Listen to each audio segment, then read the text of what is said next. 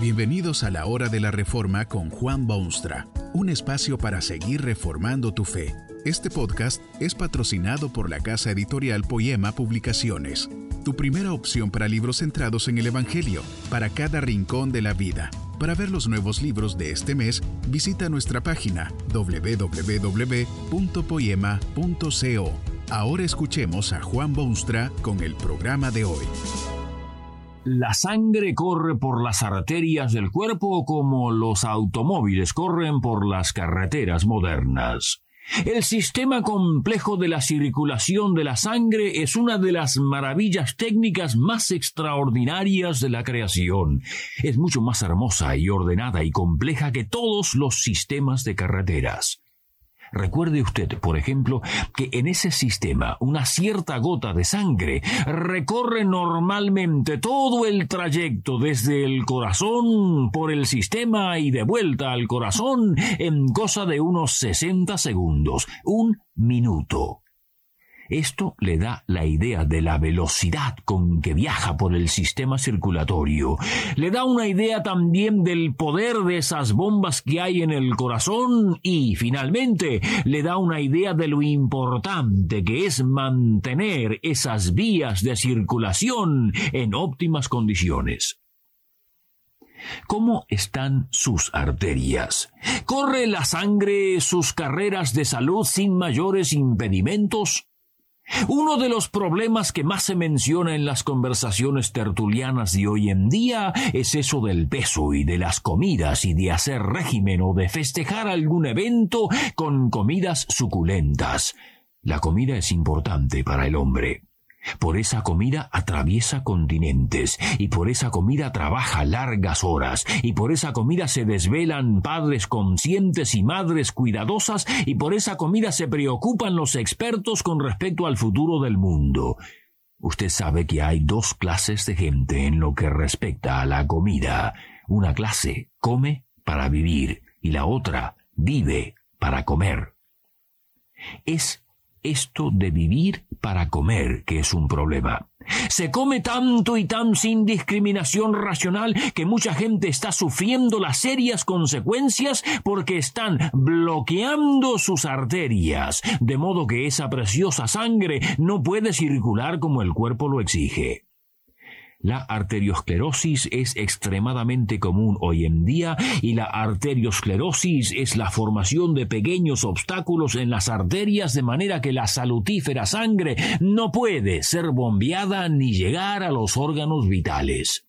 Otras cosas ciertamente producen arteriosclerosis, como el excesivo uso de tabacos o las constantes tensiones emocionales o la gordura desmedida pero dicen muchos expertos que el factor que más contribuye es lo que se come. En tiempos recientes se ha descubierto el peligro del colesterol para las arterias y para la buena circulación, y este elemento tan dañino para el organismo proviene profusamente de las comidas. Pero a muchos no les importa. Les gusta comer. Disfrutan de cada bocado. Dicen no tener otros vicios y eso les da derecho a tener ese de comer. Hay gente que come no solo constantemente, sino también sin hacer distinciones de lo que es bueno o malo para el cuerpo. Comen únicamente lo que les gusta. Hay personas que comen carne y nada más que carne todo el santo día. Se desayunan a la carne y al mediodía tiene que ser carne y por supuesto la cena no es cena sin carne. Jamás comen otros manjares que el cuerpo obviamente necesita, porque ellos son dueños de sí mismos y nadie puede decirles que la carne puede ser dañina. Viven para comer no les importa si han de morir pronto o más tarde, si se merecen lo que comen o de quién lo han recibido. Toda su existencia está basada en una sola filosofía, vivir para comer. Dice una autoridad médica que muchos de los que mueren hoy día mueren por problemas arteriales. Este es su veredicto. Si las arterias a los órganos vitales se mantuviesen abiertas y operantes, la mitad de la gente que hoy muere seguiría con vida. Toda esta gente ha puesto obstáculos en la maravillosa red arterial, de modo que la sangre no puede circular libremente. Lo curioso de todo esto es que, nuevamente según información de confianza, la gran mayoría de esos problemas son producidos por las grasas animales. Pero más curioso aún es que mucho antes de que la ciencia médica o los investigadores descubriesen la relación de una cosa con la otra, Dios en su infalible palabra comunicó estas cosas a su pueblo. La humanidad no sabía de estas cosas todavía, aún los doctos lo ignoraban, pero Dios lo reveló claramente en su palabra. Esto es lo que dijo a los suyos en aquellos remotos tiempos. Ninguna grosura de buey, ni de cordero, ni de cabra comeréis. La grosura de animal muerto y la grosura del que fue despedazado por fieras se dispondrá para cualquier otro uso, mas no la comeréis. Qué inmensa la bondad de Dios en revelar a los suyos un secreto que demoraría siglos y siglos en descubrirse. Usted puede ver en esto que la palabra de Dios es digna de confianza, aún en estos tiempos de tantísimo avance. Ahora se sabe que estas cosas se merecen observación y cautela, no solo porque la Biblia recomienda cautela, sino por otros medios también. Y sin embargo, muchísima gente no presta atención alguna a estos principios de salud y bienestar. Comen sin medida y se rellenan de lo que pasa a ser veneno en sus casos. Viven para comer. No tienen interés en otra cosa sino en las últimas recetas culinarias y lo exótico de este o aquel restaurante y el gran almuerzo que darán a sus muchos amigos el próximo domingo o sentarse en el comedor y comer, comer, comer, porque viven para comer. No solo se ven las vías arteriales afectadas por ese modo de vivir, eso sería lo de menor peso quienes así viven se han asignado a sí mismos membresía segura en el reino de los animales. Cierto es que en algunas ramas del saber ya se considera al hombre como animal, pero lo triste es que hasta la conducta pasa a ser bestial o animalesca. Posiblemente es peor que los animales, porque hay muchos animales, aves inclusive, que concienzudamente comen hasta cierto punto y nada más. Dele usted un puñado de maíz desgranado a unas gallinas y verá con qué rapidez se lo comen. Hacen que uno se acuerde de los glotones. Pero sígale dando granos desgranados de maíz y aquellas gallinas empezarán a comer más lentamente y más lentamente y al fin dejarán de comer completamente, aunque hayan aún muchos granos de maíz en el suelo. Un caballo podrá comer enormes cantidades de pastos y alfalfas y granos, pero hay cosas que ni los caballos las comerán por su propia cuenta. Y el hombre moderno, sin siquiera pensar si es bueno para él o nocivo, come cosas que claramente explican el porqué de su vida. Viven para comer.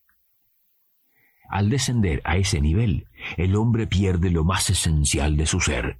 Vive para sí mismo y está negando el propósito mismo para el cual fue creado. Si usted lee la Biblia con cuidado y atención, encontrará muchas cosas interesantes, pero le será obvio también que Dios creó al hombre para glorificar a su Creador, y no para comer o vivir para comer. ¿Qué papel juega Dios en su vida personal. Él le ha dado la vida, le ha concedido un lugar preferencial en su vasto y excelente mundo, le prodiga bendiciones materiales que no podrían catalogarse y diariamente provee a sus necesidades. Usted, mientras tanto, ha decidido que no tiene responsabilidad alguna para con Dios y que vivirá y vive tan solo para comer y disfrutar de la vida y dañarse a sí mismo con arteriosclerosis y miles de maldiciones más. Hay una filosofía por los corredores del mundo que no es nueva ni desconocida, es la filosofía que anuncian aquellos que dicen, comamos y bebamos que mañana moriremos. La filosofía es exactamente correcta en todos sus detalles, porque tal persona come y bebe y efectivamente mañana morirá. Sea por la razón que sea, arteriosclerosis o edad madura o accidente inesperado, ¿será cierto que morirá, como afirma aquella filosofía de los que comen y beben solamente para vivir?